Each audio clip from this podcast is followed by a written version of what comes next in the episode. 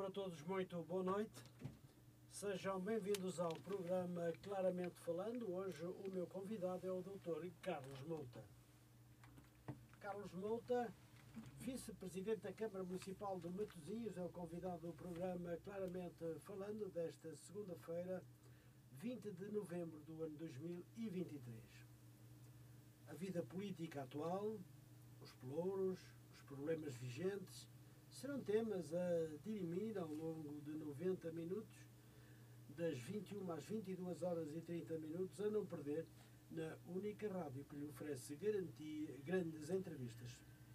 Boa noite, Dr. Carlos Mouta. É um privilégio tê-lo mais uma vez aqui na Rádio Matosinhos Online esta noite. Muito boa noite ao Sarabelino e muito boa noite também quem nos escuta lá em casa e que sei que seguem uh, frequentemente as suas segundas-feiras à noite e hoje vão ter de maturar a mim um bocadinho, pronto. E vão maturar bem, porque, uh, uh, porque o Dr. Carlos Muito tem muitas coisas para dizer. Também com muito trabalho, por isso. Muito bem. Uh, nesta entrevista, Dr. Carlos Mota, vamos, iremos fazer um balanço global dos perto de 800 dias deste mandato como definiria estes quase 800 dias, como digo, à frente da Câmara Municipal? Sim, ainda não tinha contado em dias, mas uh, sabemos que já completamos dois anos de mandato e entramos assim numa fase quase decrescente, eu diria, para, para, para os quatro anos que compõem o mandato. O tempo passa realmente a voar e uh, estes dois anos foram, sem dúvida, dois anos de muito trabalho, de muito desafio, um, de muitas exigências e tudo aquilo que tínhamos planeado e pensado teve que sofrer grandes adaptações, tendo em conta todas as circunstâncias que, que aconteceram durante este período de tempo. Um, nós estamos nesta fase agora de preparação do plano de atividades e orçamento para 2024 e temos as reuniões uh, com a oposição, por exemplo, e, e, realmente eu brinco que o texto de, de início de preâmbulo dos planos de atividades nos últimos anos tem exatamente o mesmo, é quase igual, que é uma grande incerteza a nível mundial e verificamos isso quando tivemos que superar já a fase final, digamos, da pandemia, coincidiu com, com o início deste mandato, final de 2021 início de 2022. Logo a seguir, quando achávamos que que o mundo ia regressar a uma certa normalidade, eclodiu um conflito, como sabemos, entre a Rússia e a Ucrânia, com todos os impactos que teve no nosso dia a dia, por muito distante uh, que seja o conflito, ele teve um impacto muito significativo na vida dos portugueses e nas nossas instituições. Mais recentemente, também, um novo conflito armado surgiu também às portas da Europa entre Israel um, e, e, a, e, a, Palestina e mais recentemente, há que também assumiu nacionalmente uma alteração muito significativa um, do, do, panorama e da estabilidade política que existia. Tivemos eleições já, durante este mandato, já tivemos um, um processo eleitoral também inesperado e este agora, há cerca de duas semanas em que tivemos, temos um processo uh, de demissão do seu Primeiro-Ministro. Naturalmente são tudo fatores externos àquilo que é o trabalho da Câmara Municipal, mas que nos impacta muito, impacta na vida das, das nossas organizações e naturalmente impacta na vida dos matosinhenses e a Câmara Municipal tem que se preparar para uh, uh, dar resposta àquilo que são as necessidades da nossa população e que nos leva um, a um trabalho redobrado, uma atenção permanente uma certa resiliência daquilo que definimos para as estratégias da Câmara para podermos ter uma palavra de confiança para os municípios que é o que for necessário, Matosinhos estará, a Câmara de Matosinhos estará aqui para apoiar. Por isso foram dois anos e, e 800 dias, como disse, muito desafiantes e vamos ver agora o que nos espera também no próximo ano 2024, 2023 já está quase a terminar já sentimos aqui o, uh, o, o, período de Natal, mas ainda temos muito para fazer, mas essencialmente já pensar como é que vai ser o ano 2024. Muito bem. Doutor Carlos Mouta, está a gostar eh, de ser político a 100%?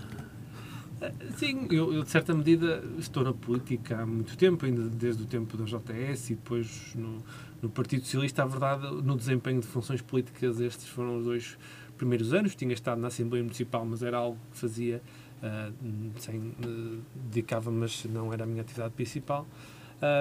É sem dúvida muito desafiante, quer pelas temáticas que em cada um dos pelouros tentamos conhecer melhor e dar o nosso melhor, mas que nos obriga uma permanente estudo e, e, e tentar perceber as melhores soluções para os problemas que o município tem.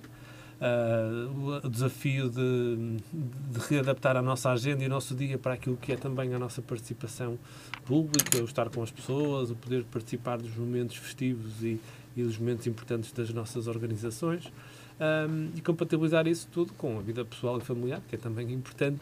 Por isso tem claro. sido dois anos de desafio, apesar de eu achar que até conhecia um bocadinho do que é que era isto da vida política e de ser uh, político a tempo inteiro. A verdade é que é, uh, acho que ainda estou assim numa fase de adaptação, apesar do tempo que passou. Uh, e naturalmente a tentar aprender, tentar não cometer erros, tentar ganhar experiência numa função que me é, que me é recente. Muito bem. Uh, Doutor Carlos Bota, e da enfermagem, tem saudades? Sim, eu tenho, tenho, tenho muitas vezes saudades da enfermagem. Eu, eu costumo brincar a dizer que não, não fugi da enfermagem. A, a vida levou-me a que surgisse um desafio na altura para, para a administração hospitalar, onde estive durante hum, quatro anos e meio eh, aqui na Unidade Local Sul de Matosinhos enquanto administrador hospitalar. Deixei de prestar cuidados, que era o que, fazia, que fiz durante 12 anos e meio, 13 anos, mais o tempo do curso, 4 anos. Um, e sinto sinto muitas saudades de, da prestação de cuidados. É, uma, é algo que me enriquecia muito. Nós temos um efeito muito imediato do que fazemos quando estamos a cuidar de alguém. Ou seja, ao fim do turno, como eu digo, ao fim das 6 horas ou das 12 horas de trabalho, temos um retorno imediato do trabalho que fizemos. O doente melhorou, o doente não agravou, o doente até teve alta. Ou seja, temos uma série, é muito imediato o resultado que fazemos e, e tem, tem momentos difíceis também, claro, não, claro. a profissão vai hum. tendo também momentos muito difíceis, desafiantes, mas também tem momentos muito bons de sucesso, de trabalho em equipa e tenho, tenho muitas saudades disso um, em, em, em, vários momentos. Uh, e, e, pronto, mas é assim nós aceitamos os desafios. Eu tenho uma, alguma convicção que hei de, que hei de regressar um dia, se nem que seja um bocadinho mais tarde, mas que tenho, tenho muitas saudades e um dia hei de regressar eh, para, para a prestação de cuidados. Gostaria? Sim, sim, sim. É uma, faz parte mesmo uh, da minha visão das coisas e acho que um dia hei de voltar, não sei quando, quando a vida assim uh, o entender e, e me colocar isso como como o próximo desafio ou como o próximo passo e faço com, com todo o agrado e em vários momentos em que às vezes alguém se sente mal ou,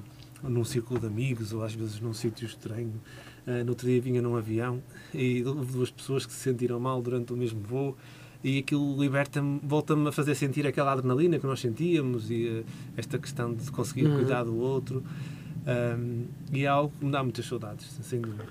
Pois, mas uh, tornando-se uh, político a 100%, não se esqueça, Dr. Carlos Manta, que pode vir a ser o novo Presidente da Câmara.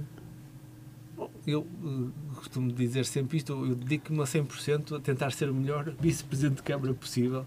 Não, acredito sinceramente que não, não, não penso nem um segundo no, na, no que referiu tento dar o melhor que sei neste, neste grande desafio que a senhora Presidente me fez de ser eh, vereador e vice-presidente de Câmara uh, e é isso que dedico inteiramente os meus dias a tentar ser o melhor. Essa questão, um, um dia mais tarde, há, há Com, de surgir logo se verá.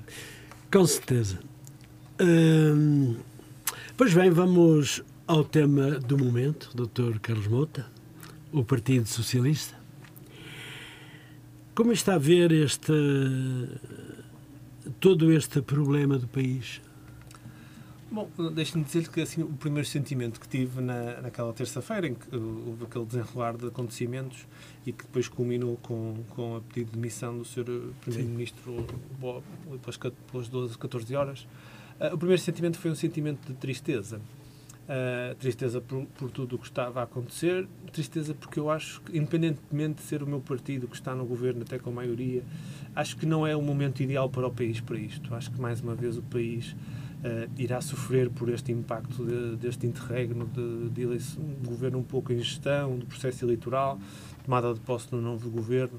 Acho que vão, vão perder-se aqui meses num período muito importante do país, que é um período em que temos um, um quadro comunitário excepcional, o país a, a, sair de um período excepcional como foi o período da pandemia, a dificuldade com que as pessoas se deparam nos dias de hoje, Uh, e estas situações de instabilidade não vão ajudar a melhorar a vida das pessoas. E por isso, o primeiro sentimento foi, foi um sentimento de, de tristeza e diz ele também que o conjunto de notícias que vinham a público naquele dia, não me, enquanto membro do Partido Socialista, também não, não, me, não, me, não me alegram, não, não me deixam um, não me deixam indiferente às mesmas questões que a população faz. O segundo sentimento é, é um pouco um sentimento de, uh, de desilusão. Eu batalhei muito para que este, este governo fosse eleito, acredito muito ainda hoje na liderança do António Costa e naquilo, a importância que ele teve nestes oito anos para o país e na importância que teria nos próximos anos. Acho que ele, a nível europeu e até mundial, é uma das maiores, uma das figuras maiores neste momento enquanto líder, enquanto governante. Um, e por eu não queria muito entrar na questão do porquê e o que está na base disso, porque uhum. acho que é naturalmente outra questão. Acho que o, a população deu-nos um voto de confiança no dia das eleições, quando tivemos a maioria, como se recordará, naquela semana até se colocava em questão que o Partido Socialista iria, iria perder. Boa parte dos comentadores e das sondagens diria, diziam que o Partido Socialista perdia na própria sexta-feira antes das eleições e, na verdade, no domingo as pessoas votaram em massa no Partido Socialista e deram-nos um voto de confiança para um governo de maioria, coisa que não tem acontecido com frequência na nossa história do partido. Uh, e, na verdade, ao fim destes dois anos, o partido, e também não só com este caso em particular, com outros que foram vindo a público, um, essa, essa confiança, eu julgo que também foi abalada. Isso, a mim, do ponto de vista, como diz político, é uma desilusão que eu assumo uh, e espero sermos capazes de devolver à população a confiança no Partido Socialista, nos seus governantes uh, e, nomeadamente, naquilo que é a condução dos destinos de Portugal. Mas um, é um facto que naturalmente nos marca. Agora é preciso olhar para ele tirar, todos nós tirarmos ilações dele, inclusivamente, e diz ele aqui, como muito se diz, o Ministério Público, os políticos, todas as pessoas que estiveram, que estão neste processo identificadas uh, e tentarmos que o nosso partido volte uh, com, com, com força a demonstrar, a passar uma mensagem à população de confiança naquilo que são as nossas capacidades, que o Partido Socialista é capaz de construir para o futuro de Portugal e apresentarmos humildemente em urnas novamente e aceitar aquilo que for o resultado da votação que vai acontecer a 10 de março. Muito bem, doutor. Disse que não vinha para uh, falar uh, sobre o que aconteceu, o que pôde provocar esta admissão do Primeiro-Ministro. O que está certo é que realmente não foi mesmo o momento porque Sim. completar os quatro anos seria o ideal. Sim. O ideal, realmente. Sim, no, num primeiro momento, e felizmente julgo que todos os partidos nesse aspecto assumiram isso, era importante aprovar o Orçamento de Estado, porque Sim. teria implicações, por exemplo, imediatas no, no, no, no município de Matosinhos, como em qualquer município nacional. Claro, claro. Para as pessoas perceberem lá em casa, nós estamos neste momento a, a finalizar o nosso orçamento para 2024, uhum. todas as rúbricas, todos os apoios, o passe, dos vencimentos dos trabalhadores, das medidas que vamos implementar no município. E, e, tu, e, e muitas delas decorrem daquilo que é o Orçamento de Estado. E se esse Orçamento claro. de Estado não fosse aprovado, ou ficássemos numa situação de gestão corrente, o próprio orçamento da Câmara Municipal teria que ser todo revisto e repensado. Claro, claro. Por isso, isso teria um impacto imediato na vida das pessoas, nomeadamente os matosinhenses. Uh, foi um primeiro momento, mas felizmente essa situação foi, foi debelada. Mas depois, é claro que este período de tempo que vai decorrer desde aqui até termos um, um governo em, em, em, em pleno exercício, uh, vai levar a que alguns projetos uh, se atrasem, pelo menos, Uh, é claro que todos falam da questão do aeroporto ou da questão uh, do, do, do, comboio de alta velocidade, mas também em Matosinhos nós todos os dias articulamos com ministros, com secretários de Estado, problemas relacionados com a A28, com, com a ferrovia de Leixões, com, com a habitação, tantas coisas que nós diariamente articulamos com o Governo e com os secretários de Estado e, naturalmente, neste período de tempo uh, ficamos, de certa forma, adiados naquilo que é o nosso pleno exercício. E eu acho que Portugal a pior coisa que nos pode acontecer é realmente sermos um país constantemente adiado, porque vamos estar a adiar hum.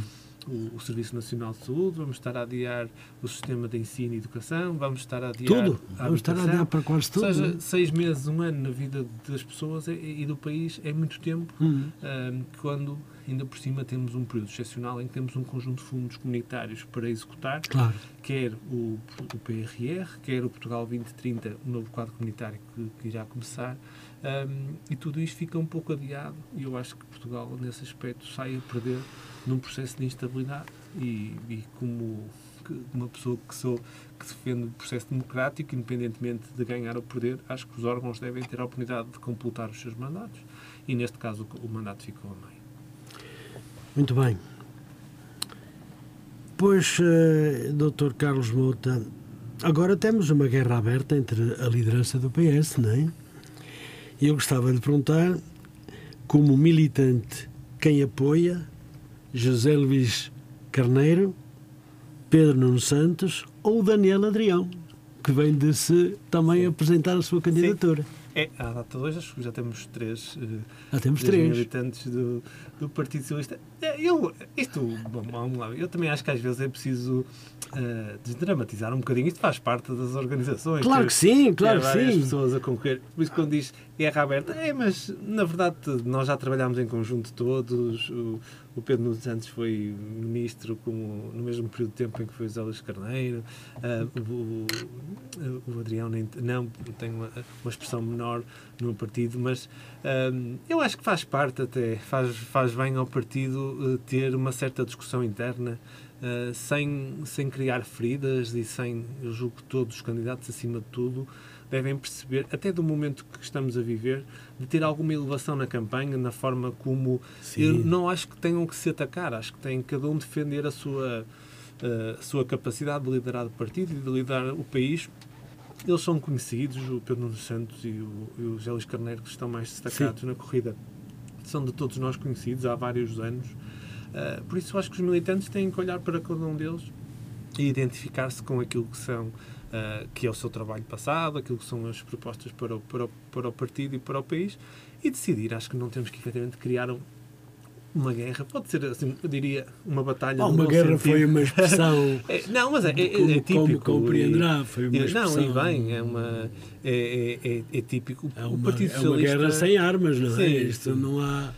O partido, acho que é saudável, seja para o Partido Socialista, mas é saudável, seja é para outros partidos. Um, existirem pessoas dentro de nós, pessoas que por vários motivos se, se evidenciaram mais, estão numa posição mais destacada no partido, ao ponto de poderem ser eleitos para secretário-geral do Partido Socialista uh, e a seguir, decorrente disso, também candidato a primeiro-ministro. Por isso, eu acho que a pior coisa que podíamos dizer era, era independentemente das opções, atacar o outro e dizer que ele que não é. Não, são todos, têm todos um trajeto, são todos capazes, têm todos uma forma de ser diferente um, para, para, para o partido.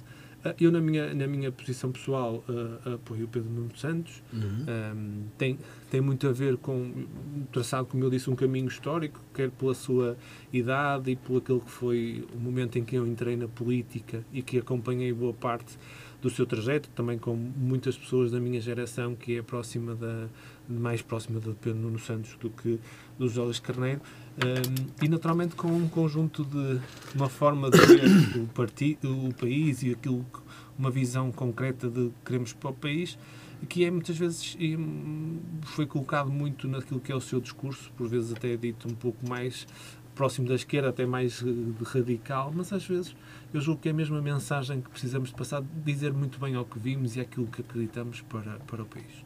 Um, julgo que o Pedro Nuno tem essa capacidade, tem uma uma capacidade oratória também muito acima da, daquilo que é um, normal, uma capacidade de argumentação e de governação que já demonstrou, já demonstrou uh, e pronto, foi, foi essa a reflexão que fiz, não invalida que eu reconheça, nomeadamente o José Luís Carneiro, claro, nos claro. últimos anos, um, quer como autarca uh, num conselho, digamos, de menor dimensão, mas que ainda assim, com o trabalho feito, obra feita, uh, no Ministério depois dos, dos, uh, das comunidades, que até era um ministério habitualmente simples e, e, e, quase anónimo, mas que teve uma série de problemáticas durante o tempo em que foi, uh, em que foi ministro. Depois ele próprio foi secretário-geral adjunto do partido, e é preciso dar nota disso também. Esteve Sim. durante parte do tempo a, a, a, liderar aquilo que é a organização interna do partido e agora como ministro da Administração Interna, em que tem feito um Esteve trabalho que, que, todos hum. reconhecem, particularmente em Matosinhos, o último verão foi, foi muito marcado isso, um conjunto de problemáticas uhum. que estavam a começar a verificar-se e que foi feito um plano de prevenção e que funcionou, além das questões não tanto de Matosinhos, tem a ver com os incêndios, fogos florestais, que não é uma, uma, uma problemática muito do nosso Conselho, mas há, há, que reconhecer o trabalho que, que fez, e, mas isto é um pouco assim, é uma, digamos que é uma corrida a três, claro. apenas um pode ganhar, não invalida que os outros uh, tenham feito o seu esforço e que mereçam da nossa parte o reconhecimento e a vida continua e com certeza continuarão a ter um, um, um caminho político e partidário também e o, e o, destino sabe o que, o que o futuro lhes reserva.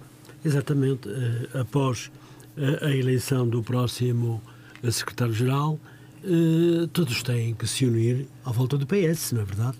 Sim, e não podemos, é um... de forma nenhuma, estar a ganhar rancor a ninguém, não é Eu costumo dizer que isto é um jogo em que o adversário veste a mesma camisola que nós. Claro. Ou seja, claro. Uh, nós tentamos dar o nosso melhor, então, uh, uns de um lado, outros do outro, mas no fim, a camisola, todos vestimos a mesma camisola uh, e é muito importante, acho que isso sim, não criar aqui um conjunto de feridas que não nos permitam no futuro, Exatamente. no dia a seguir, voltarmos a trabalhar lado a lado, trabalharmos para a eleição do Primeiro-Ministro, trabalharmos para as eleições europeias que ocorrem também este ano e preparar já as eleições autárquicas do próximo ano. Ah, Acho é? que o que pior que nos podia acontecer no fim deste processo, uh, que, como digo, começa de forma abrupta, começa logo com, com colocando o Partido Socialista num, numa situação de fragilidade, sairmos ainda mais fragilizados. Sim, Por isso, sim. eu acho que é daquilo que será a minha participação neste processo será sempre um, uma participação de grande uh, moderação e de, de, elevação face àquilo que é a normalidade dos partidos, que é renovarem-se, terem novos líderes, terem várias pessoas a concorrer para o mesmo lugar. Muito bem. Uh, com tudo isto, e porque sabemos que uh, uma grande parte das pessoas que eu conheço irá apoiar naturalmente tão bem o Pedro Nuno Santos, e com isso posso aqui lembrar também a todos os socialistas e camaradas e, e apoiantes do Partido Socialista que no próximo domingo há já um, um almoço uh, para, para, com o Pedro Nuno, naturalmente, e que é já um começo interessante para os militantes do Partido Socialista. Vão já olhar para ele de frente, vamos ver o que ele tem para dizer, frente às pessoas, o que é muito importante.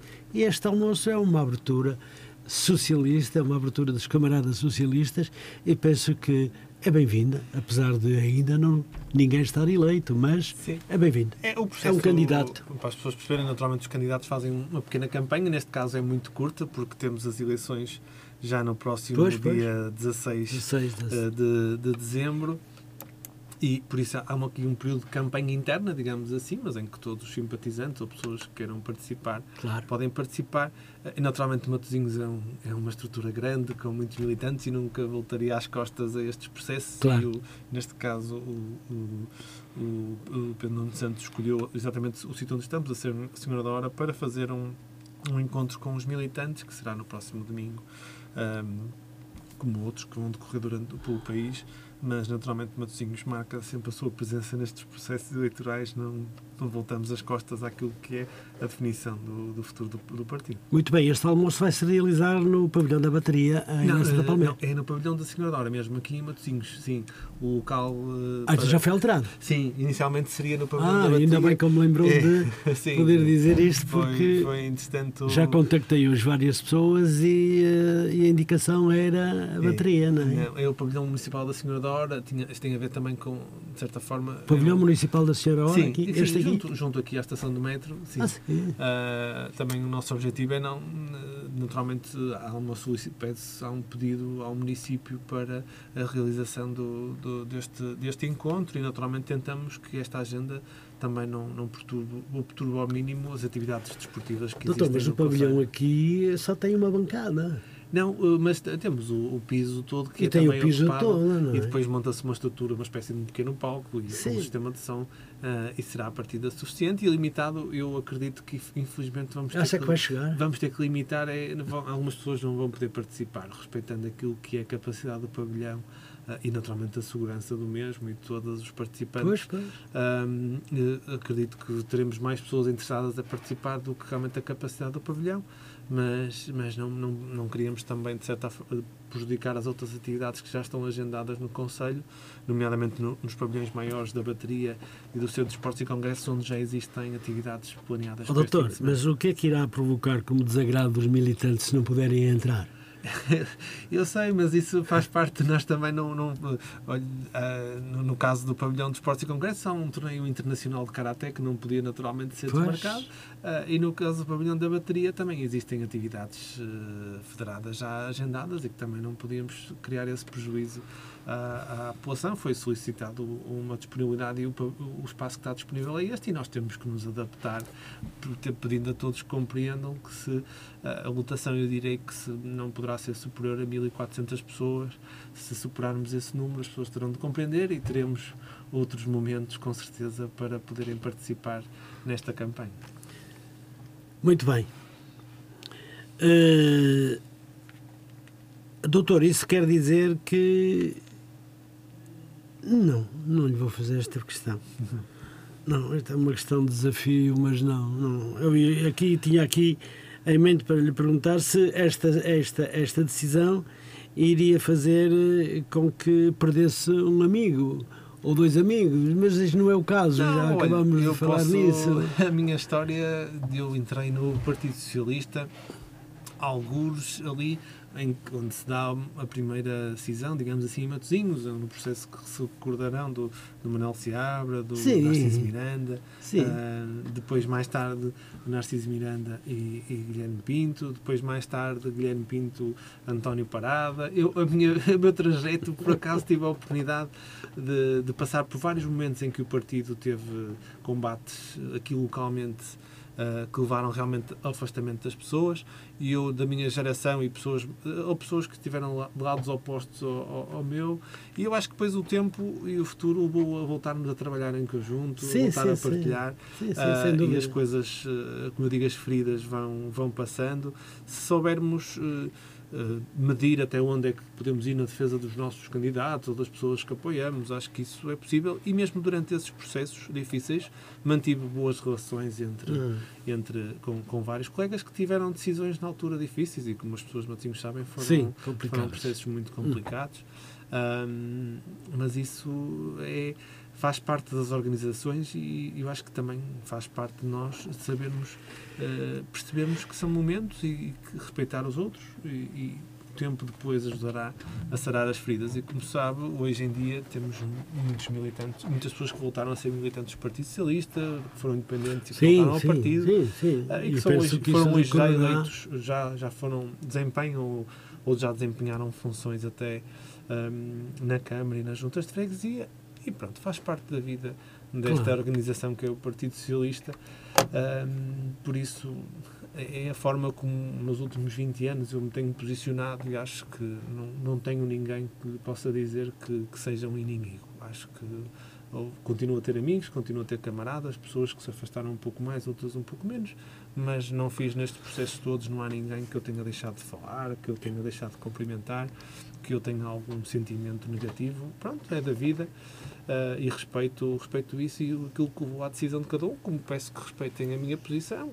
E pronto. Claro que na altura do acontecimento as pessoas nem sempre refletem muito bem e a quente dizem muitas coisas sim, que não deveriam dizer. Eu recordo-me que recorda-se perfeitamente das duas fações que haviam em Matosinhos, em que a doutora Luísa Salgueiro veio para pôr tudo sim, sim. em ordem e tudo no sítio e tudo junto a falar a mesma voz.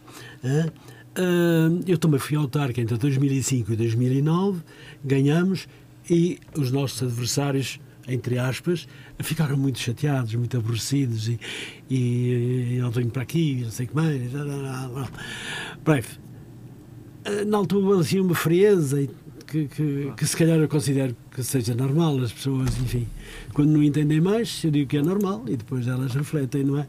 Bem, hoje somos muito hoje não, já lá vai há muitos anos, mas somos muito, muito amigos, eh, todos já vieram cá, e pessoas, como estive também bastantes anos no secretariado da Senhora da Hora, ali também havia duas fações, uh, com o Serafim Lopes, uh, Alexandre. Lopes e todos nós que estávamos juntos ali. Bom, houve ali uma frieza muito grande, mas depois tudo terminou e tudo veio ao de cima. Uh, podia nomear hoje pessoas que hoje já vieram cá e que somos mesmo muito amigos, porque já o éramos antes. Sim. Já o éramos antes e depois, pronto. Mas isso é como diz, as pessoas ganham uma certa frieza e depois uh, têm que recuperar a mente e dizer: não, não pode ser, nós somos todos da mesma casa, não podemos andar aqui. E isto das duas situações ter acabado foi realmente o melhor que a doutora Luísa Salgueiro pôde, o melhor das muitas boas coisas que tem feito, claro, mas em relação a esta desunião eh, veio, veio, veio pôr ordem na casa e acho que é isto. Muito, muito, muito bem. A grande marca, julgo que é essa, é realmente ter conseguido unir, eh, se pudermos chamar este termo, uma família socialista. Sim, sim, lá, sim. Lá sim. Está, está, a ouvir perseverar, nós costumamos dizer, é um, é um pouco uma família, a nossa, nós dedicamos muito tempo da nossa vida a isto, tal como há pessoas que se dedicam ao clube A ou B, ou que se dedicam à, à paróquia, aos claro, escuteiros, claro. aos bombeiros, a, aos Lions, aos Rotary Club. Ou seja, neste caso nós olhamos para a política, de alguma forma a política se, um, algo que nos interessa e dedicamos parte do nosso tempo ao trabalho político e partidário. Uh, e isto é quase como uma segunda casa, muitas das vezes, e a gente chama a família um bocadinho de família socialista, que é o termo que usamos com muita frequência, e às vezes há estas disputas, e como diz, fica uma certa uma tristeza, uma mágoa, uma palavra errada que se disse, uma atitude Sim. que até foi mal compreendida leva a alguma divisão. Como diz, a, a facção é um pouco isso. Nós encontramos alguém que nos identificamos como nosso líder e pode haver uma, duas, três pessoas com essas capacidades. E como referiu a doutora Luísa, um, no, no, seu processo teve inclusive três. Que era, tivemos uma candidatura por parte de Narciso Miranda Uh, sim, por nessa altura, tivemos sim. António Parada assim e tivemos a candidatura do Partido uhum. Socialista encabeçada pela doutora Luísa uh, que, foi, que, ganhou no primeiro mandato, ganhou agora no segundo mandato e como sabe o, o movimento Narciso Miranda já não não concorreu nestas eleições e muitas das pessoas estão uhum. hoje integradas no partido e têm, que se não integradas no partido continuam a ter uma, uma atividade cívica no município importante Uh, e pronto, e foi essencialmente, tem sido destes últimos seis anos um, um ano de seis anos de convergência, de, hum. de encontro, de, de regresso uh, e de pacificar aquilo que foi durante bem perto de dez anos um, um partido com muitas com muitas batalhas e acho que essa é uma grande marca e uma grande conquista destes destes seis anos. É verdade. É verdade que sim, ainda bem, ainda bem. Agora vamos ver como é que as coisas vão correr o que me levava a perguntar-lhe o que pode trazer Pedro Nuno Santos à liderança do Partido Socialista, Dr. Carlos Mota. Bom, eu acho que ele é conhecido todos a sua juventude, a sua forma pragmática de falar, a sua essa é, uh, a força que, que, coloca nos seus projetos e, um, e, a, e, a, capacidade que teve no, de procurar fazer quando, quando teve no exercício de funções. É alguém que tem uma experiência governativa grande, tem uma, uma experiência partidária muito grande, Todos recordaremos o período da famosa geringonça, onde foi possível, também através do seu trabalho, uh, manter um equilíbrio durante quatro anos no, no, no, governo, com a aprovação sucessiva dos, dos planos, dos orçamentos de cada, de cada ano. Um, e julgo que, julgo que é isso que ele pode trazer, até uma certa juventude, refrescar um pouco aquilo que é o panorama nacional uh, em termos políticos. Um, e é esse, julgo que é, é, dos três é, é, a figura que, que acaba por ter provavelmente um maior mediatismo. Isso tem lados bons e lados maus, há que dizer. Naturalmente é mais atacável, tem mais um conjunto uh, de, de, questões que, de, que, podem ser atacáveis, mas isso faz parte também da, do Exatamente. crescimento e do mediatismo que ganhou ao longo dos últimos anos e não é não é por acaso que durante muito tempo até essa, de certa forma, início de luta foi sendo lançado, que era se seria o sucessor António Costa, se teria como adversários outros membros na altura destacados do partido. Uh, e pronto, quis, quiseram as circunstâncias que esse momento acontecesse uh, neste período e eu julgo que ele também dará o seu melhor uh, nesta, já primeiro nesta batalha interna e depois naquilo que são as eleições legislativas. Muito bem. Então deixe-me dizer, é caso para dizer rei morto, rei posto. Porquê? António Costa vai nos deixar. Pedro Nuno Santos já disse que vai devolver o tempo de serviço aos professores. O que acha desta medida, para além de muitas outras? Sim, eu confesso que há dois processos que são conhecidos das pessoas lá em casa. Um que é uh, a luta dos professores e uh, as greves associadas e o impacto que isso teve nas uhum. nossas escolas. Um, e por outro, o, o, que está mais presente neste momento, que é exatamente a, a, luta dos médicos e o impacto que isso tem no Serviço Nacional de Saúde. Um, e eu acho que é importante que os candidatos que, que, que se vão com, com, eleições no próximo mês de março, que desde já um, digam aquilo que, que vem para não, de certa forma, sermos neste período de tempo populistas e termos um conjunto de medidas e depois, uma vez eleitos, voltarmos atrás com a palavra. Por isso, Pois. acho que é muito importante uh, para, e não digo estas duas profissões, porque são aqueles que mais recentemente têm Hum. estado um, em, em situação de negociação com o governo, mas também hoje houve a greve dos enfermeiros e existem vários outros assuntos uh, que estão em cima da mesa de negociações e de, e de, e de trabalho com diversas profissões e carreiras e acho que é importante que as pessoas quando forem forem votar estar, estarem uh, terem a certeza ou, ou conhecerem aquilo que são as propostas do, do governo, de- do partido que se, se apresenta a eleições. Muito bem. Ah, Doutor, eu iria novamente voltar aos, aos, a, este, a este tema. Será praticamente um suplemento àquilo que ia dizer, mas por isso, eh, desculpe-me de o ter interrompido, mas eh, pegava também já nesta questão. Em conversa com professores, eh, alertaram-me para um aspecto que não aconteceu em mais nenhuma carreira, nem nos enfermeiros. Em 2007, um professor que estivesse no quinto escalão de 10, de 10 escalões, hoje, em 2023, ainda estão no quinto escalão. Não acha isto estranho, 16 anos depois? O que acha, doutor? Era esta questão que eu queria juntar à, à primeira que lhe perguntei agora, antecedente. Ahm, bom, eu não, não, ah, não sendo dos, dos pelouros que, que acompanham, Eu sei que não. acompanho Eu o sei que processo não. da educação ah, como, como preocupação e, e com participação ativa.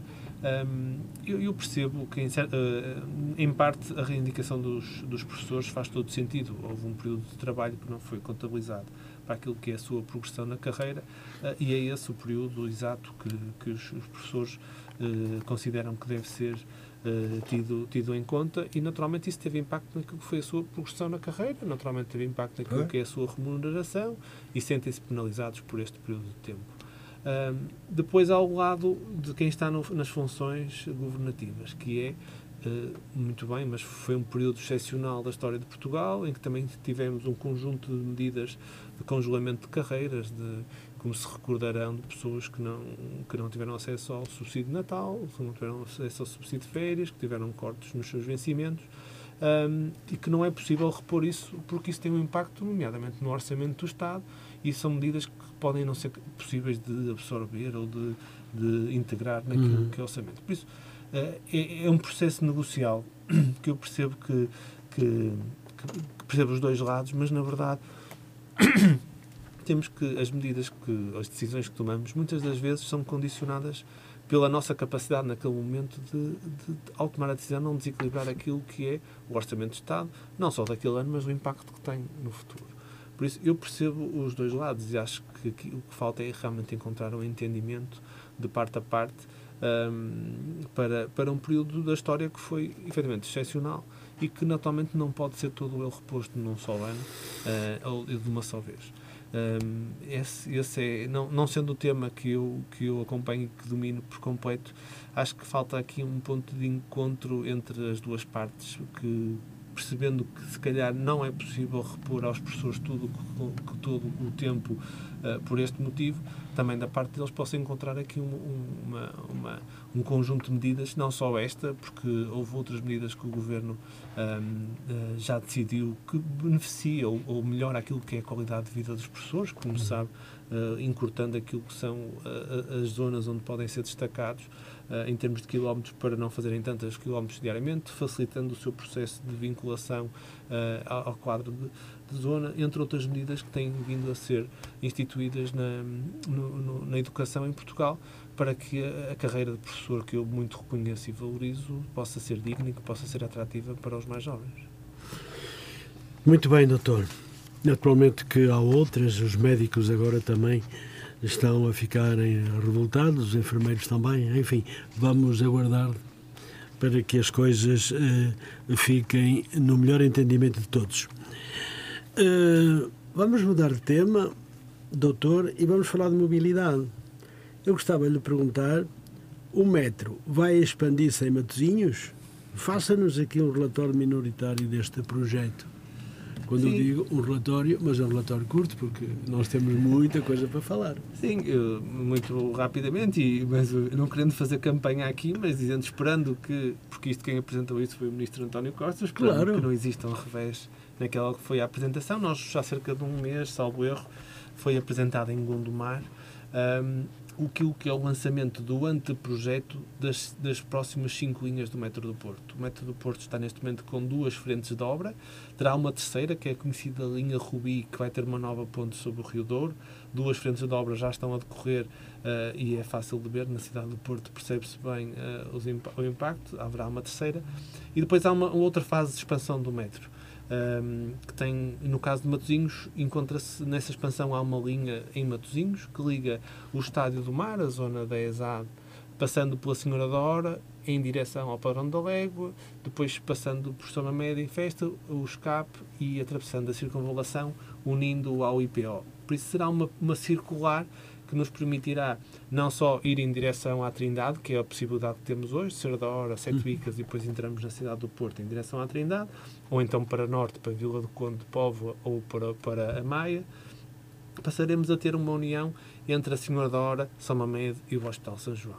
Parece-nos uma linha, uma linha que, que beneficiará muito a Senhora da Hora, mas Matosinhos e São Mamed em festa de forma muito, muito importante. Muitos, há muitas zonas residenciais e, e- e- e serviços que vão surgir no nosso território ah, e a mobilidade passará a ter aqui uma, uma nova resposta ligando a um polo muito importante, como é o polo do Hospital São João, das universidades, ahm, e ligando à linha de metro. Este é o grande investimento. Que está a ser feito agora já foi feito todo o estudo, as perfurações do estudo geotécnico, e agora há um valor já muito significativo que é necessário para fazer o projeto de toda a linha.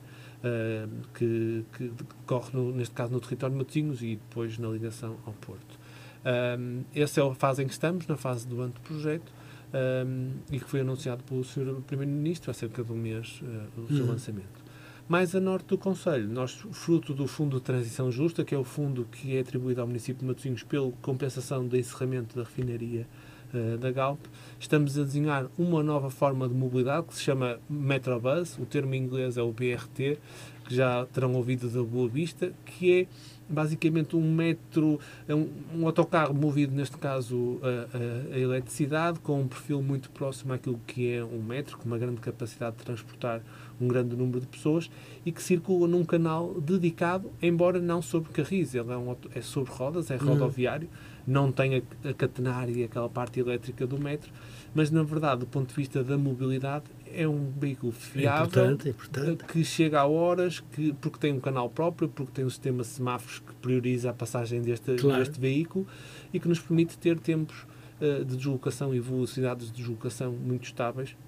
Este veículo vai unir, a nossa pretensão é que possa unir a zona do aeroporto, desde a estação do metro dos Verdes, estação do metro de Boticas, o próprio aeroporto, passando por a zona do Freixeiro, por a Fita, a Lessa da Palmeira, a zona da Exponor, e depois atravessando a A28 é o único local onde ele terá que ter um trânsito partilhado com os outros veículos, não é Hum. possível ter uma via dedicada, Claro.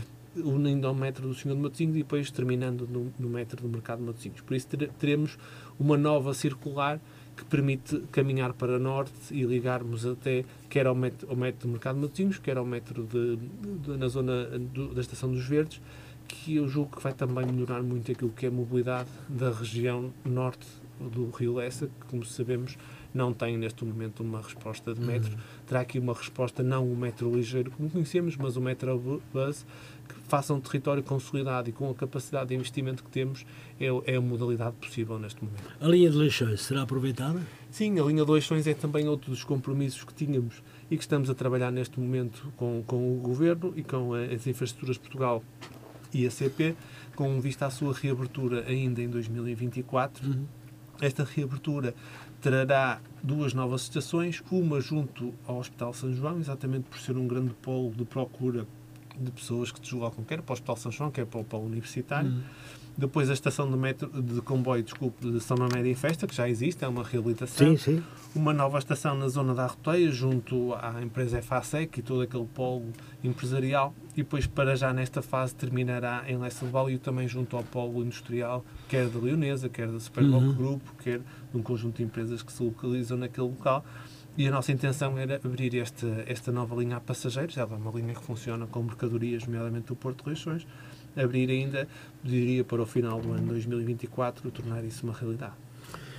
Muito bem, deixa aqui boas notícias, o que é muito importante. Para já, pelo menos a intenção está lá e os projetos estão a andar, Sim. não é verdade? Muito bem. Bem, agora vamos mudar também um pouco de tema e eu gostava de perguntar com as chuvas, as estradas estão cheias de buracos. Como tem resolvido este problema? Sim, este, este inverno tem este inverno e também no anterior tem sido um grande uh, não há como esconder um grande, uma grande problemática é. com aquilo que é a chuva e também a, nova, eu diria a nova forma como percebemos as alterações climáticas, ou seja, temos períodos de chuva muito intensa num curto espaço de tempo, uhum. uh, o que faz com que uh, toda a infraestrutura existente, seja de águas pluviais, as próprias caleiras, os próprios uh, telhados, tenham muitas das vezes dificuldades no escoamento de toda esta quantidade de água num curto espaço de tempo e que leva a que boa, boa parte dos edifícios possa ter infiltrações e no caso dos arruamentos aquilo que é o nível freático e a preparação que foi feita para algumas infraestruturas que cedam com mais facilidade. Efetivamente tivemos, uh, temos vários locais onde até percebemos isso porque não é só um buraco, é mesmo um aguimento em que percebemos que por baixo da estrada há ali um pedaço grande de, de, de terreno que, que desapareceu, deixou de existir e que naturalmente levou a um aguimento. Nós temos neste momento em curso já uh, um conjunto de reparações que, que, que, estão adjudicadas pelo município, mas na verdade também algumas delas não é possível fazer enquanto a chuva não der tréguas, a, a, colocação de algum tipo de pavimentos, as pinturas, algum tipo de reparações, mas julgo que esta semana já abrandou um pouco uh, aquele quase mês de, de temporal um, e temos um conjunto de obras em curso Uh, mas sem dúvida é um, do, um, dos grandes motivos de queixa das, da nossa população, efetivamente o estado das estradas e dos passeios hum. relativamente àquilo que são os buracos que encontram Muito bem. no dia a dia. Doutor eh, Carlos Mouta, em fevereiro passou por cá novamente, pela Rádio Matosinhas, e vai passar mais vezes, se Deus quiser. Em fevereiro perguntei-lhe aqui sobre o problema da estrada ao, ao Mar Shopping, entre a rotunda do hotel. O problema ficou resolvido? Mar Shopping, recordo. Sobre aquelas lombas que existiam e que iam, e que iam desaguar eh, ah, ao sim. Mar Shopping. Uh, a Rua Boa Salgados, o que é essa Exatamente. Que se, que se refere. Sim, eu não sei se teve a oportunidade de passar lá, entretanto, nós fizemos uma pequena intervenção em que colocamos duas faixas de rodagem no sentido de quem vai parar. Eu já vi, confesso, é. mas é, é bom sim. que lhe faça esta Ou seja, tínhamos um grande, um grande estoque, estocagem de carros que, entravam naquela, na rotunda do viaduto do Estádio do Leste. Exatamente. Eh, e que depois queriam ir em direção ao, a sul, para o Porto, para a 28 e que naturalmente este uhum. troço era muito congestionado.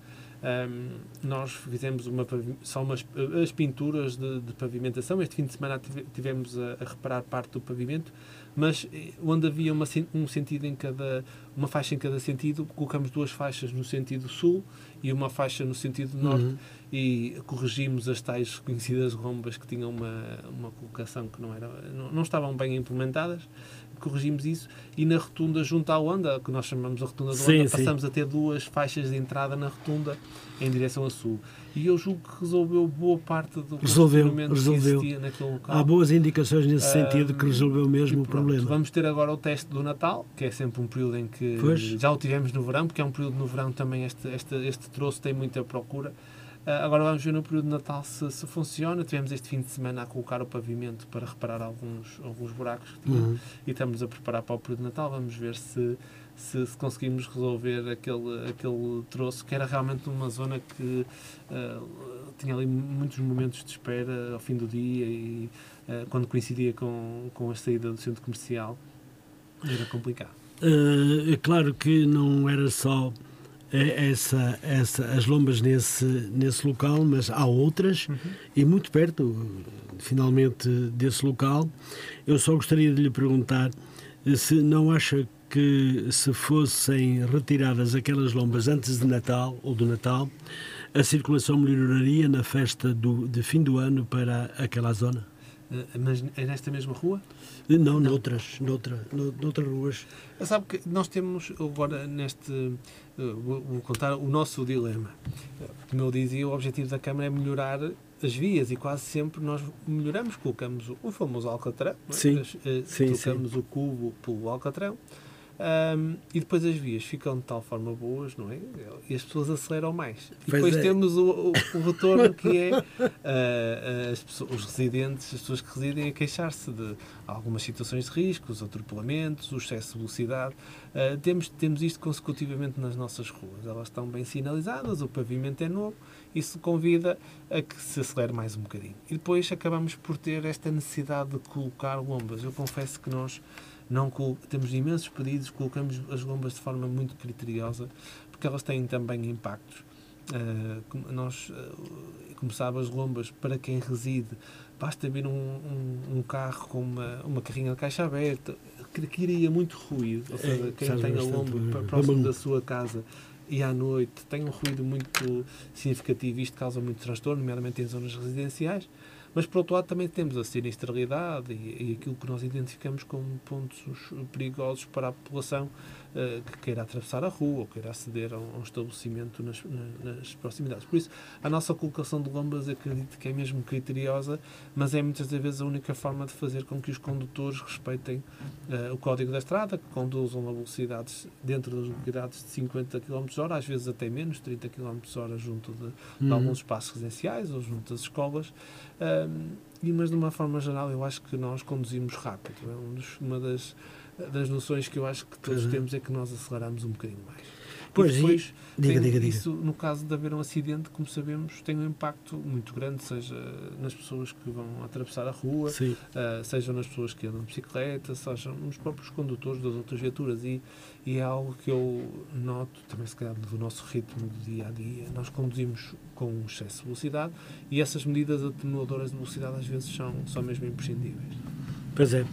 Hum, eu bem sei que não é fácil, mas melhorando e baixando, se calhar, as lombas, pintadas de vermelho, de maneira a que os condutores parece que às vezes não veem muito bem, e, e para ver, mas isso também me levava a perguntar-lhe se não acha que temos lombas a mais em Matosinhos. Ora, eu, eu di- diria, diria que não. Acredito que me dizia, nós colocamos mesmo no mesmo quando não temos outra solução. Antes de colocar as lombas, quase sempre tentamos pôr a pintura horizontal, ou seja, Sim. aquelas chamamos bandas cromáticas, Sim, exato, fazem exato. um pequeno tum, tum, tum, tum, aquele Uhum. na rua. Tentamos colocar os pilaretes, que muitas das vezes também não resultam porque partem, batem e partem e desaparecem facilmente. Tentamos colocar a sinalética vertical, hum, muitas das vezes estreitar a via, colocar estacionamento para também não convidar, mas muitas das vezes é a única forma é mesmo colocar a- a- as lombas e às vezes ainda temos que ir além das lombas e colocar sistemas de controle de velocidade, sistema semafórico, hum, mas fazer, acredito que fazemos mesmo esta, esta colocação de forma muito criteriosa. Ah, e, e, como dizia, temos sempre muitos pedidos de pessoas a pedir lombas e depois muitas queixas das pessoas que têm as lombas à sua porta. Temos estes dois, estes dois pedidos sempre na cama. Não, mas em princípio vou-lhe dizer que deve ter um pedido aqui nesta rua Fabril do Sim, Norte, sim, sim. vai até ao fundo, Certo, que é um autêntico eh, rally de carros. É, é a velocidade máxima a com. Avenida Fabril Norte. Ah, eh, é muito, muito grande. E que vai rua até ao fundo vai até à fonte e Cuco. cria- vai até ao fundo do Cuco É e é uma muito rua- perigoso. É uma rua única. E, É uma nós rua única. estudá-la Exatamente. eh, porque tem vários perfis de largura, duas faixas, passa uma Pois, faixa, sem estacionamento à direita, com estacionamento à direita, com zonas comerciais, com o metro.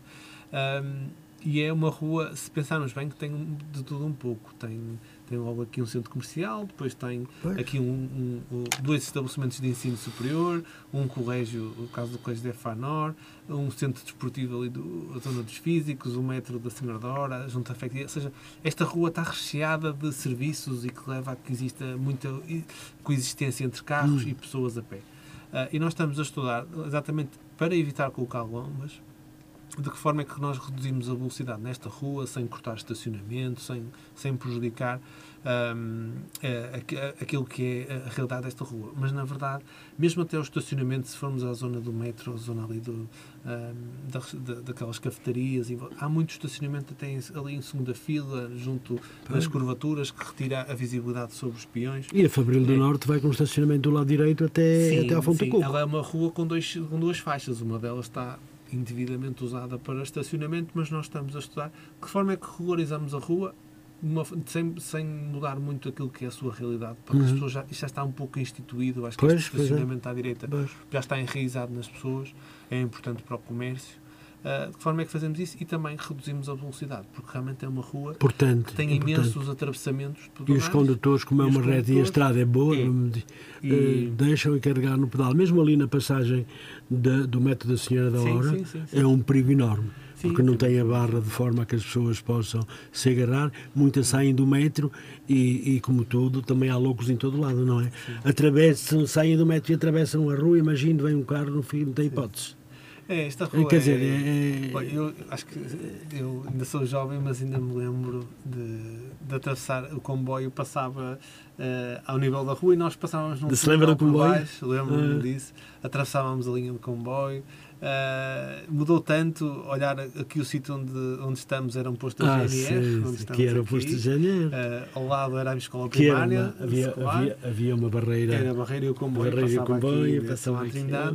Uh, e no outro dia falava com algumas pessoas acerca desta questão da descarbonização e das alterações sim. climáticas e eu dizia, bem, uh, ali onde é Porto Business School, eu ainda cheguei a ver uh, a chamada carvoeira, porque as, as caldeiras da Efanor eram alimentadas a carvão e tinha montes de carvão aqui Exato. ao lado da Uhum. casa das pessoas, ao lado da igreja. Uh, existiam montes de carvão à vista, nós víamos, lembro de brincarmos Sim, sim, aqui. sim, sim. Um, chamavam-lhe a carvoeira por causa disso. E hoje é, hoje é um, uma Hoje é escola que de negócios e, uh, É. e a caldeira de Efanor uh, deu lugar, a zona de Efanor deu lugar a estabelecimentos de ensino e agora a Sim, habitação. sim, sem dúvida. Uma zona muito mais qualificada, mas na altura era uma realidade completamente diferente. E esta rua realmente é uma rua principal da Senhora da Hora É. um, e tem, tem muita gente que também foge A senhora da hora cresceu em todos os Sim. sentidos. Sim, sim, sim. sim. Em todos os tem- sentidos. E na mobilidade também, claro. E que houve eh, efetivamente um melhoramento muito grande em relação à, à mobilidade, mas é como lhe digo, é preciso que os automobilistas também, aqueles que circulam de carro, e estamos a falar nesta rua que deve ser a, mais comprida aqui da Senhora da Hora, Sim, sim, sim. eh, que as pessoas também tenham um pouco de consciência de que eh, o carro, se, magoar, se atropelar alguém, o carro passa-se é, é folha e não sei o que mais, mas a vida das pessoas vale muito, vale muito mais. E vale, vale, vale muito a consideração dos condutores, na verdade. E isso é preciso que olhem um bocadinho para isso também. Muito bem. Eh, doutor, vamos para outro assunto? Temos ainda 33 minutos. Muito bem. Uh, Doutor Carlos Mota, Matosinhos em 2025 é a cidade do desporto. Ah, É verdade. é verdade. é a alegria de todos. Não é do seu ploro, eu sei, Sim, sim. mas como vê esta nomeação? Sim, foi um desafio que nós, no meio disto tudo que falamos, ainda, ainda eh, lançamos este desafio nós próprios. Matosinhos é uma cidade marcada pelo desporto, temos querem que em número de equipamentos, querem número de coletividades, querem número de praticantes. Ah, não, é, não, era esta, não era esta candidatura que queria mudar, mas sentimos que estava na altura de, de concorrermos a esta distinção. Havia outro município também a Ah, concorrer. é um orgulho enorme para Ah, Matosinhos sim, e para os matosinhenses, para todos muito. nós.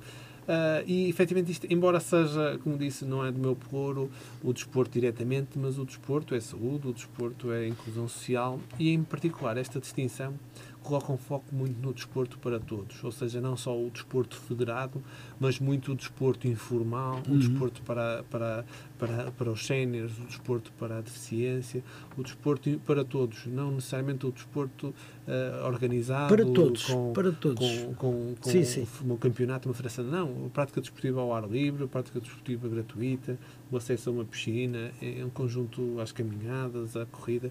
Um, e é isso também muito que teremos que preparar para 2025, é reforçar Pois. um conjunto de iniciativas com o desporto informal e desporto para todos. É claro que haverá também investimento em infraestruturas desportivas para o desporto mais organizado, digamos assim, federado, para as Sim, nossas sim. coletividades, mas muito também desporto informal eh, para que todos possam participar.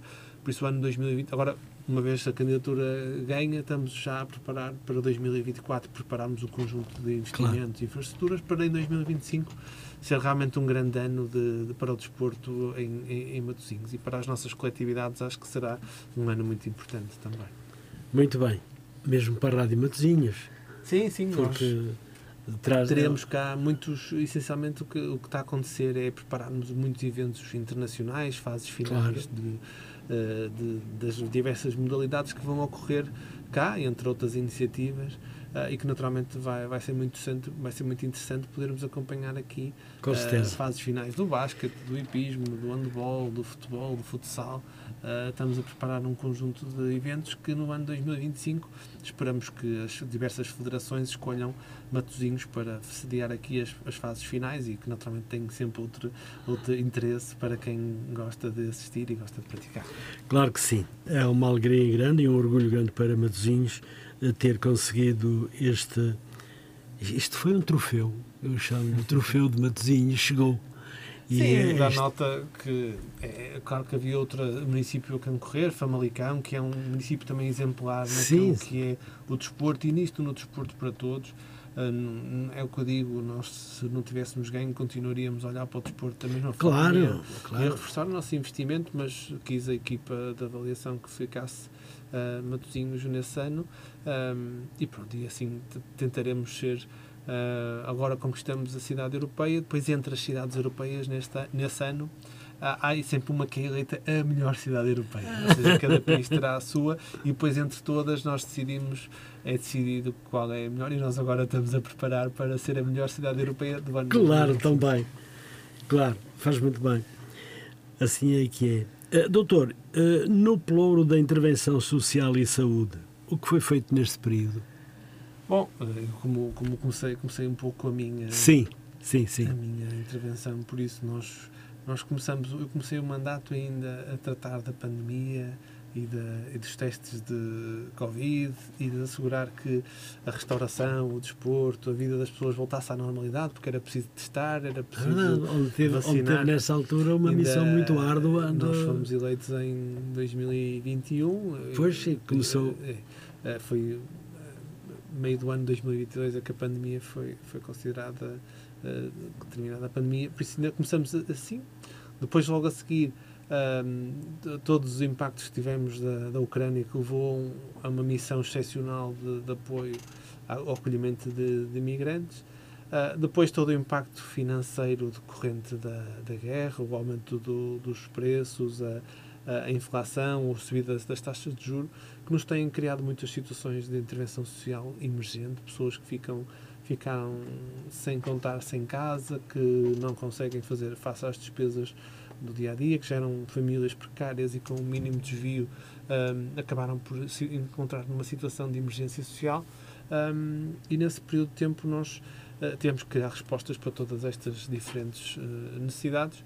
Pelo meio, como sabem, ocorreu a descentralização da segurança social, ou seja, parte dos serviços que estavam na segurança social, nomeadamente o rendimento social de inserção, o apoio da emergência social, foram transferidas para os municípios. Matosinhos, desde logo, em abril de 2022, acolheu estas transferências, logo no primeiro momento, cria- com a criação de um serviço que nos permite atender várias centenas de pessoas um, todo, todos os meses e dar resposta às situações mais eh, críticas daquilo que é emergência social. Por isso foram, foram dois anos de muito, muito apoio, além de todas as iniciativas que já temos, seja no apoio aos medicamentos, seja no apoio à rede alimentar para as pessoas que não conseguem assegurar um, as suas necessidades mínimas de alimentação, uh, seja na habitação, em que temos um plano muito ambicioso de criação de, de 500 novas habitações no município e requalificação de outras 500 habitações. Uh, por isso temos trabalhado áreas muito críticas daquilo que é a nossa intervenção social, sem esquecer a área do envelhecimento, quando temos neste momento em construção um lar de idade, um, a área da, da infância e das creches, onde naturalmente com a gratuitidade das creches foi necessário dotar estes serviços e tentar ampliar a capacidade das nossas creches um, e que esperamos ainda dentro do PRR poder candidatar à construção uh, de, de, mais, de mais vagas em creche, uh, entre muitas outras respostas que, que temos uh, desenvolvido, nomeadamente a área da deficiência, que temos neste momento também a construção de um centro-dia e lar residencial na área da deficiência de uma instituição no Conselho de Matosinhos, também apoiada em parte pelo município e em parte pelo PRR, já adjudicado também.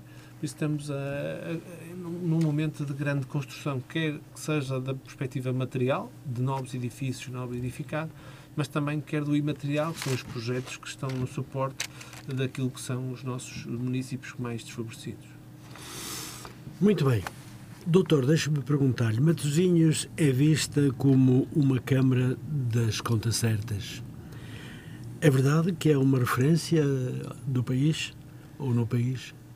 Sim, uma das marcas que, que temos tentado deixar é um equilíbrio financeiro daquilo que são as nossas decisões e daquilo que é uh, o desempenho das nossas funções.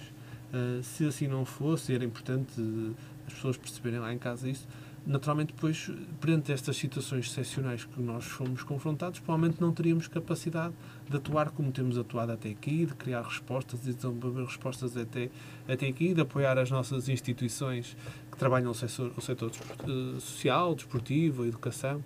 Por isso temos tentado, é esse um dos grandes princípios, quando olhamos para a nossa capacidade uh, de receita, aquilo que conseguimos uh, arrecadar da coleta de impostos, das receitas que o município gera, das transferências do Estado, adequar aquilo que é a nossa despesa para que no fim do ano as contas uh, sejam equilibradas, que nos permitam fazer investimento, mas que sejam sustentáveis no futuro e que o município seja, tenha as suas contas equilibradas. Aceita de bom grado que a Câmara de Matosinhos uh, seja reconhecida no país como a Câmara das Contas Certas? Sim, eu acho que, eu, eu, de uma forma geral, eu acho que os portugueses gostam disso. Gostam. gostam que, que, que, que a gente apresente os projetos, que faça, tenha as hum. nossas festividades, que tenhamos, mas que as contas sejam também um fator de preocupação. Eh, claro. E, sem dúvida, é, isso, é essa a mensagem que queremos passar sempre. É, eh, as contas do município, passar uma mensagem de confiança, de transparência, uh, e de equilíbrio e de sustentabilidade, que é algo que seja na nossa vida claro. familiar, que é um orçamento mais pequenino, seja na gestão de uma empresa, seja na gestão de uma IPSS ou na gestão da Câmara, é um princípio para que as coisas corram bem. Participação cívica e da juventude, o que tem sido feito? Também assim muito rápido. Ah, sim, eu Agora, fruto da saída do, do, do vereador Vasco Pinho, houve uma reorganização de pelouros. Eu ah. tive dois anos e agora o vereador Nuno Matos assumiu também essa, esse projeto. Nós temos vários projetos que, essencialmente, o que tentamos é ir em encontro aos jovens e estar onde eles estão, seja no online, seja na cultura, seja nas, na, nas alterações climáticas, tentar estar nos, com os jovens junto daquilo que são as suas causas. E, por outro lado, temos tentado resolver também alguns problemas que, que vinham de trás. Uh, temos já hoje em construção a sede que faltava para os escoteiros uh, de, de, de, Matosinhos. Estamos em fase final do projeto da sede dos escoteiros, dos escoteiros de, de Leça da Palmeira, entre muitos outros projetos de atividade cultural, recreativa, desportiva que temos desenvolvido para os jovens, sem esquecer muitas das causas que hoje são as causas que preocupam os jovens, como as alterações climáticas, a igualdade de género, entre muitas outras que trabalhamos diariamente algumas em, em grandes grupos, outras quase caso a caso, como é o apoio psicológico, a orientação pedagógica dos mais jovens, que temos nas nossas casas da juventude. Muito bem. Uh, doutor, uh, tem a, a, sua responsabilidade a área da transição digital e modernização administrativa. Uh, como está esta área? Sim, olha, em muita mudança. Ainda hoje tivemos a. a a trabalhar sobre eh, as questões da inteligência artificial, que, que, que, nos, que fomos nos últimos no último ano teve um grande crescimento a preparar exatamente o nosso o nosso site e as nossas uh, aquilo que é o nosso sistema voltado para o exterior para aquilo que são as novas tendências da, da inteligência artificial mas também a preparar a cidade para ser a chamada conhecida Smart City, ou seja, preparar-nos para ter um conjunto de informações sobre a própria cidade, a qualidade do ar, da mobilidade, da iluminação pública, dos sistemas de rega inteligentes, entre muitas outras coisas que vemos hoje uh, surgir, para que seja possível controlar e gerir a cidade da melhor forma, sendo eficiente, poupando energia, informando os cidadãos, uh, prepararmos a cidade para tudo isso. Depois há a fase menos visível que as pessoas não, não, que estão a ouvir, ou os municípios matosinhos não veem, que é a própria Câmara. Ou seja, nós temos que atualizar a Câmara Municipal para aquilo que são as novas, as novas formas de comunicar com os municípios, as novas formas de, de, tentar que o nosso trabalho seja mais rápido, que, que os sistemas informáticos deem resposta às necessidades dos nossos engenheiros, dos nossos uhum. arquitetos. Fazer hoje um projeto de, uma, de um edifício, de uma casa, de um pavilhão, é muito diferente do que era há alguns anos atrás. Claro. Praticamente hoje qualquer arquiteto consegue, nem é preciso imprimir papéis, ele submete o seu projeto online, acompanha o seu projeto online. Os nossos serviços validam o projeto, avaliam tudo com uma componente digital muito forte. Um, e é preciso que os serviços e os sistemas da Câmara trabalhem e, e, e consigam ter, ser capazes para, esta, para este volume de trabalho, seja o, o simples e-mail, uh, às redes sociais, mas também a sistemas muito pesados que temos de trabalho uh, destes dados todos. E por fim, também não descurando, como sabem, a questão da segurança, em que é preciso que tudo funcione bem, que seja resistente uh, àquilo que é cibersegurança, alguma eventualidade de ataque ou de falhas do sistema. Por isso, tudo isso é pouco visível para quem está uh, fora, mas dentro da Câmara tem dado muito trabalho. Muito bem. Falar de um tema importante para a população matosinhense. Vamos falar do IMI. Sim. Novembro é um mês importante. Há um aumento, ou nesta matéria, há um aumento, ou nesta matéria, as pessoas vão pagar mais ou menos? Ora bem, ainda está em fase de análise a questão da, digamos, da política fiscal do próximo então, É uma informação que muita gente está à espera de ouvir. Eu posso falar deste ano Sim. e o que nos levou às tomadas de decisão. Um, nós tomamos uma decisão que foi a seguinte: nós uh, criamos um, uma, uma taxa de IMI que subiu face à taxa do ano anterior, uhum. uh, mas depois criamos um benefício para as habitações próprias permanentes. Ou seja, Hum. Uh, a pessoa que vive numa casa em Matosinhos, que é a sua habitação própria permanente, na prática teve um desconto, um benefício no IMI, que baixou a taxa para cerca de 0,318, uh, aquilo que era a sua taxa. A segunda casa, que é essencialmente casa para investimento, casa para alugar, hum. teve um agravamento do IMI.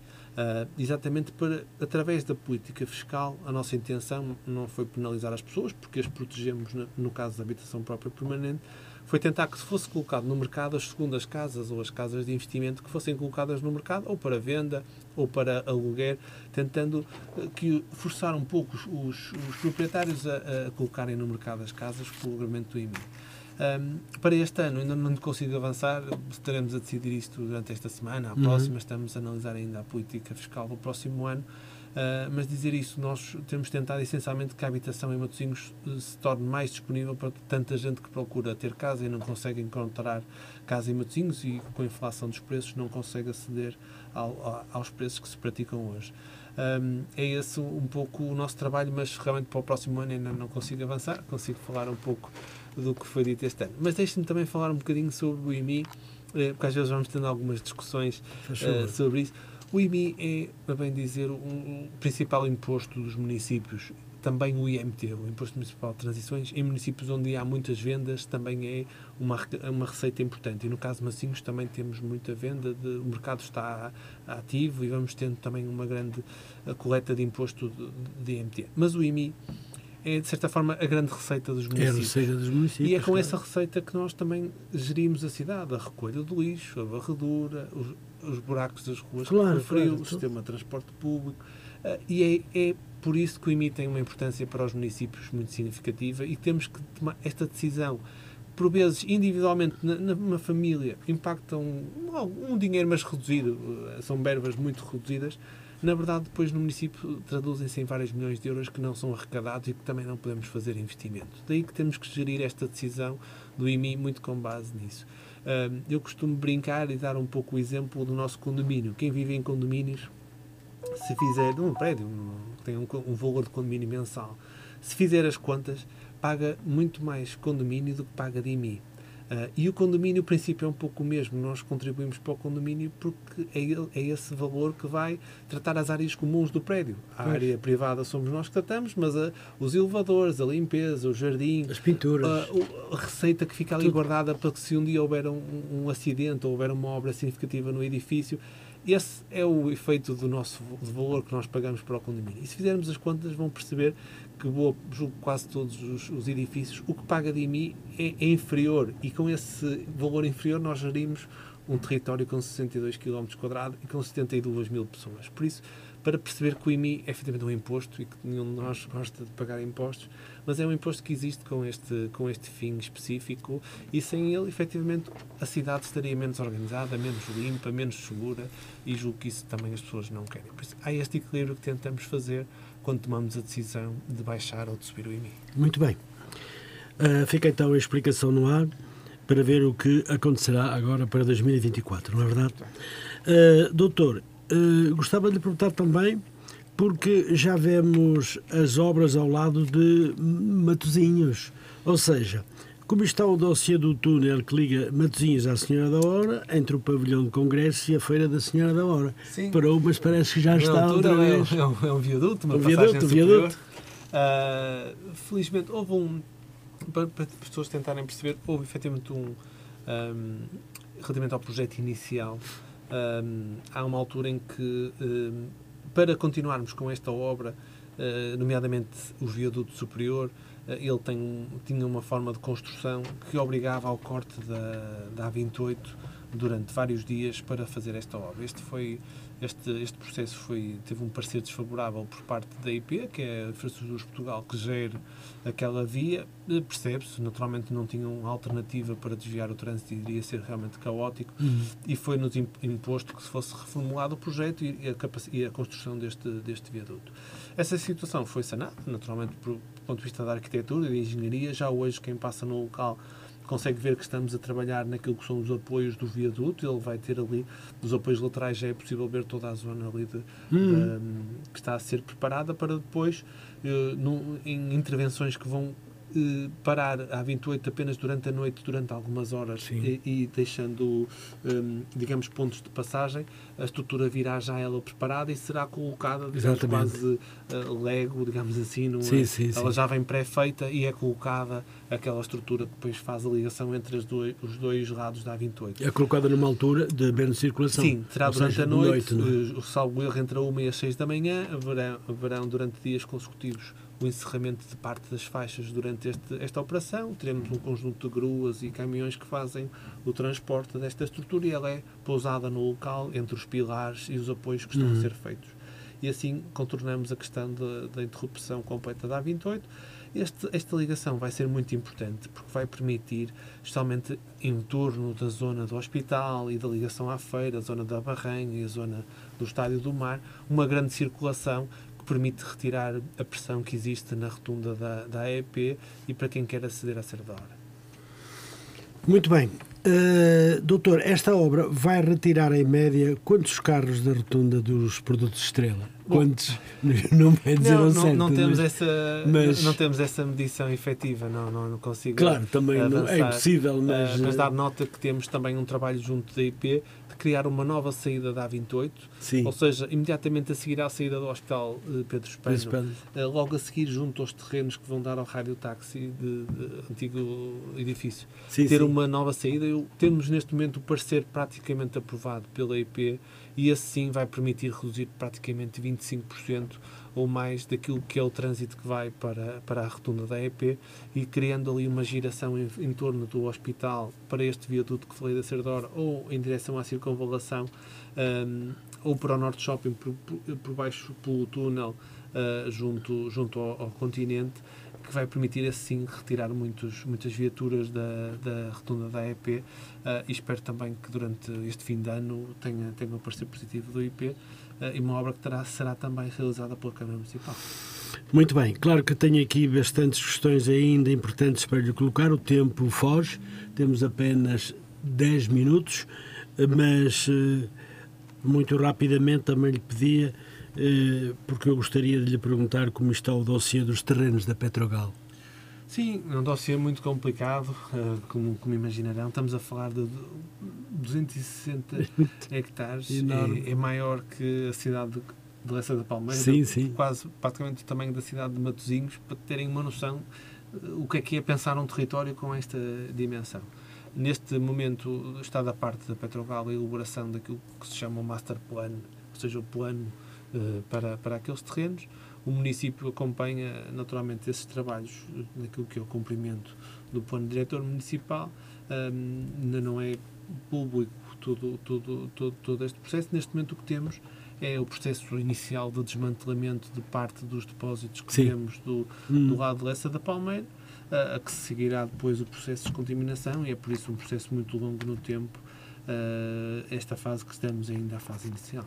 Ainda não há ideia do que poderá vir a ser feito nestes terrenos? Bom, uh, os terrenos não são nossos, são, do, são do, da, da Petrogal. No entanto, o município fez um estudo, conjuntamente com a Universidade do Uhum. Porto e com um conjunto de, de entidades, uh, para pensar o que é que ali deveria nascer, do ponto de vista do conceito de reconversão daquilo que era uma refinaria, uma, um- uma estrutura in- industrial, uh, para o futuro de, de Matosinhos e até da região. É um terreno de tal forma, com uma dimensão de tal forma que é mesmo tem impacto até fora de Matosinhos e tudo indica que ali deveria ser uma zona de investigação, desenvolvimento, um polo de inovação e de desenvolvimento da, ci- da cidade, onde tivéssemos eh, quer a junção da atividade económica, a junção da atividade de investigação e desenvolvimento, eh, parte naturalmente de serviços de apoio, de habitação eh, e uma reconversão daquele território.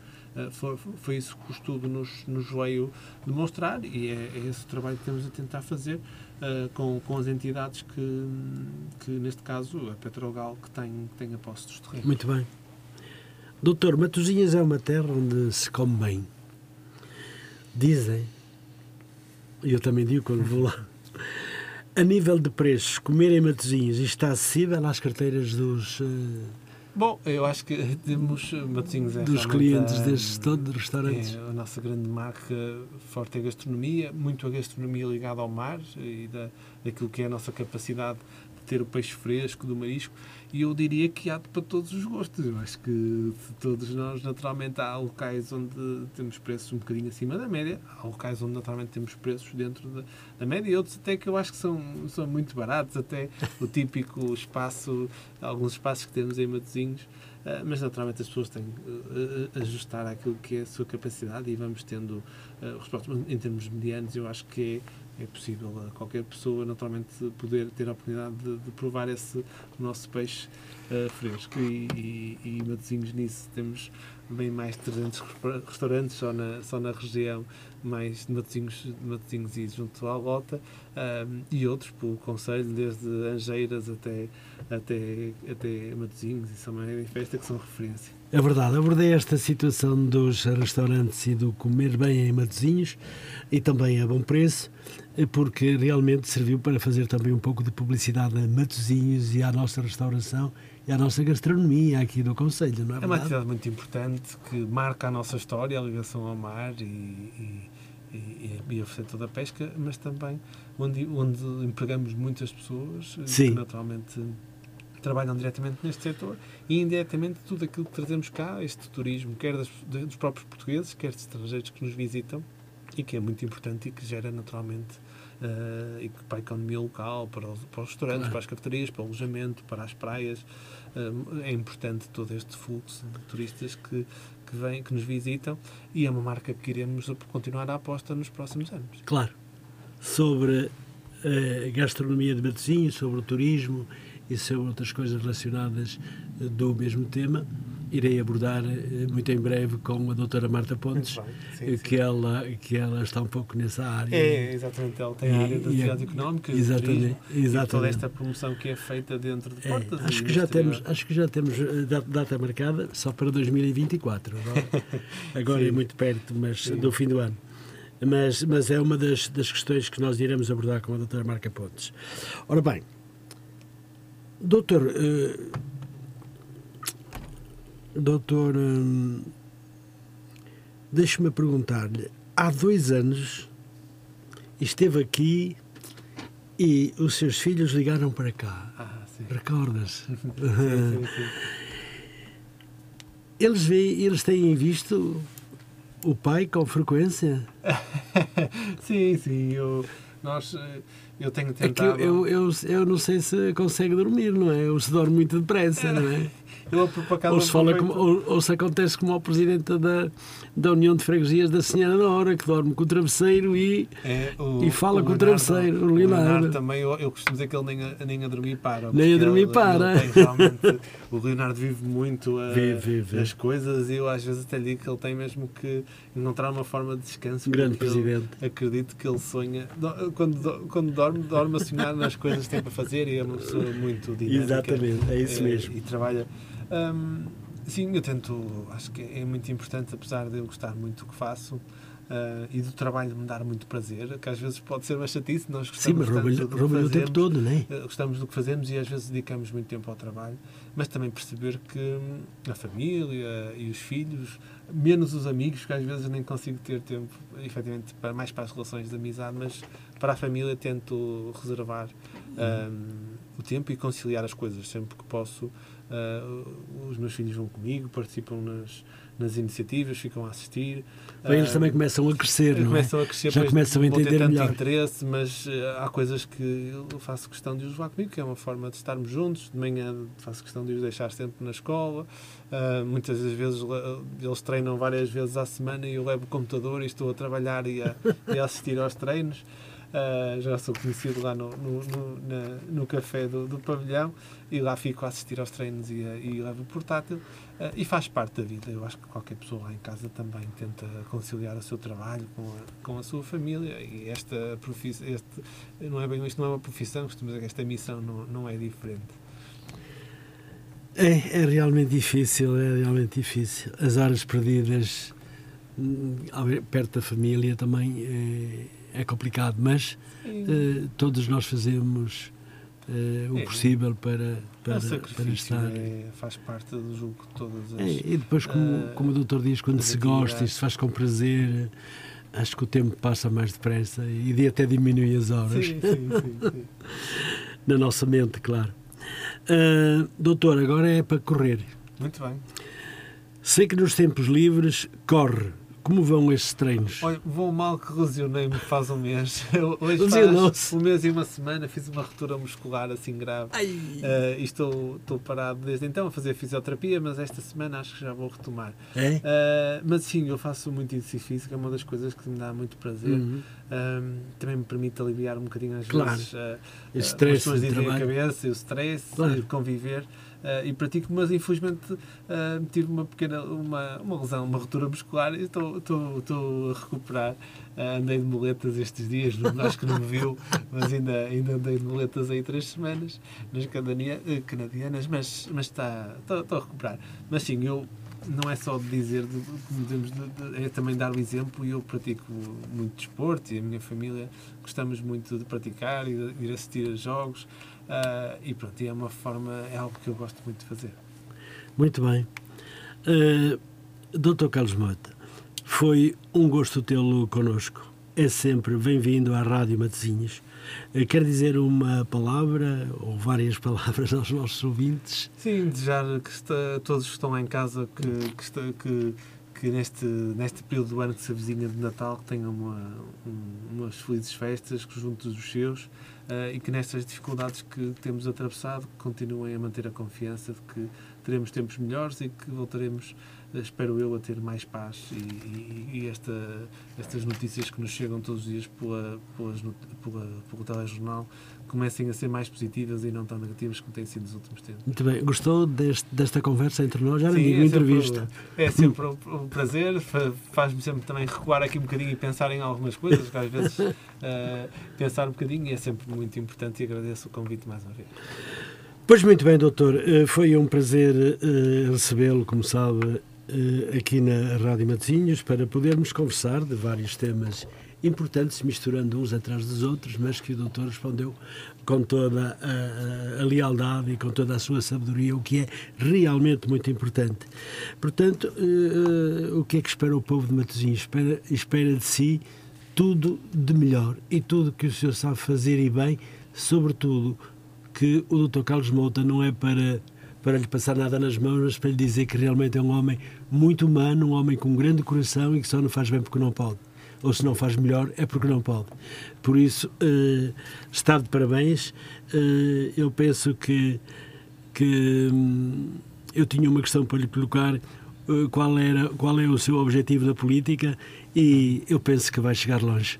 E uma vez que gosta e gosta muito, espero do coração que você atinja os seus objetivos e que tudo corra bem uh, consigo dentro da própria uh, política, aquilo que você também faz muito bem. Por isso, muito obrigado por isso. Desejo muitas felicidades nesta área e em toda e em todas as outras que tem. Muitas felicidades para a sua família também. E uh, saúde com um abraço e muito boa noite. E obrigado por ter aceito o convite. Muito bem, muito obrigado. Pois bem, foi, são 22 horas e 30 minutos, nós paramos mesmo a hora, somos rapazinhos bem educados e bem feitos. Hum, desejo a todos uma muito boa noite, obrigado a todos aqueles que estiveram connosco. Se hoje não tiveram possibilidade de ouvir este trabalho uh, realizado aqui com o Dr. Carlos Moita, Vice-Presidente da Câmara Municipal de Matosinhos, uh, podem ir ao nosso ao podcast do site da Rádio, Rádio Matosinhos e poderão ouvir esta entrevista integral a partir de amanhã amanhã de manhã. Portanto, muito obrigado, desejo a todos uma muito boa noite, desejando e deixando aqui eh, a lembrança de que amanhã cá estarei novamente entre as 21 e 22 horas e 30 para o programa eh, Padroense sempre em crescimento. Até lá, um grande abraço, muito boa noite.